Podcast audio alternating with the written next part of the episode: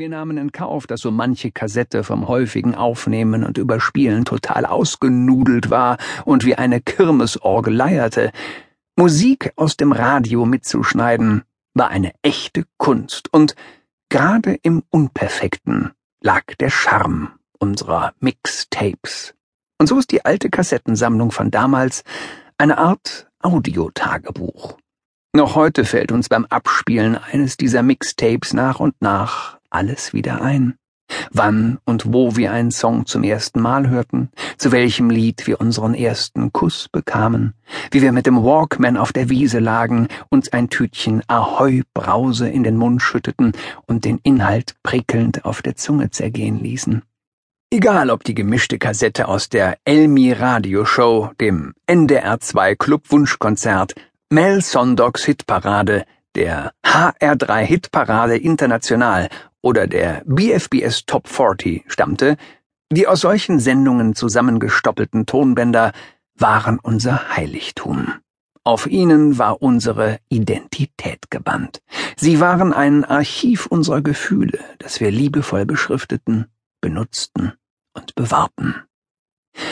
Wir sammelten sie in Kassettenkarussells, die man übereinander stapeln konnte und in deren Einheiten je zwanzig Kassetten passten und wir nahmen sie überall hin mit. Ob im Walkman oder im Autoradio, auf den Kassetten befand sich der Soundtrack zu unserem Leben. Und oh boy, wie gut er war.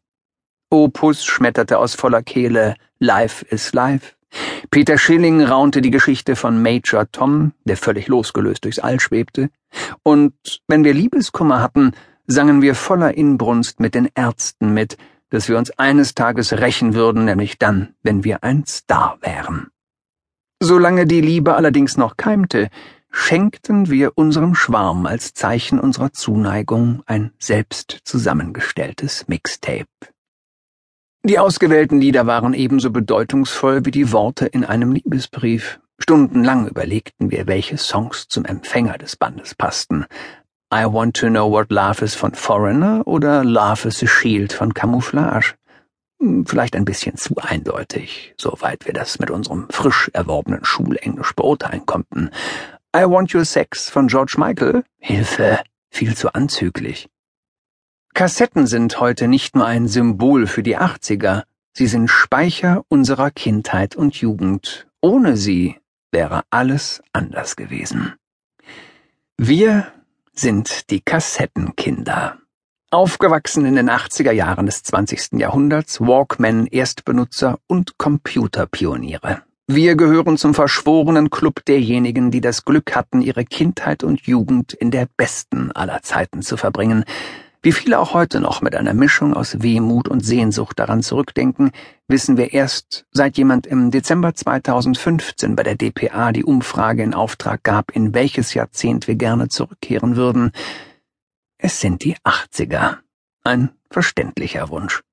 Noch heute kriecht uns bei What a Feeling eine Gänsehaut über den Rücken. Wir bleiben hängen, wenn Dokus über Zurück in die Zukunft laufen und klicken uns in langen Nächten auf YouTube durch Werbespots, in denen ein Junge den MB-Gong schlägt, Manfred Krug Malteserkreuz Aquavit kippt, man gönnt sich ja sonst nichts, eine Bank das grüne Band der Sympathie trägt und eine Frau gar nicht merkt, dass sie ihre Hände in Spülmittel badet. Von dort gelangen wir über Clips, in denen Patrick Swayze Mein Baby gehört zu mir raunt, und alten Ausschnitten aus der Tagesschau bis zum Vorspann von Ein Colt für alle Fälle, MacGyver oder Simon Simon. Die Bilder, Zitate und Melodien von damals sind inzwischen Kult, haben Synapsen zu einem unmittelbaren Wohlgefühl in unserem Gehirn gebildet. Sie bringen uns das Beste der 80er zurück. Ein musikerfülltes, buntes Spektakel aus Freiheit, Kindheit, Jugend und den ersten Schritten als junger Erwachsener. Wir sind in die 80er verknallt, wie in unseren ersten Schwarm. Aufgewachsen zwischen Bandsalat und Kompaktdisk, Brockhaus und Ypsheft, Atomwaffen und Ententanz, erlebten wir ein unbekümmertes Jahrzehnt, in dem alle trotz des drohenden Weltuntergangs durch sauren Regen und kalten Krieg den Eindruck einer lustig bunten Zeit hatten und eine ganze Nation da Didel dumm verstand, als Falco in Wahrheit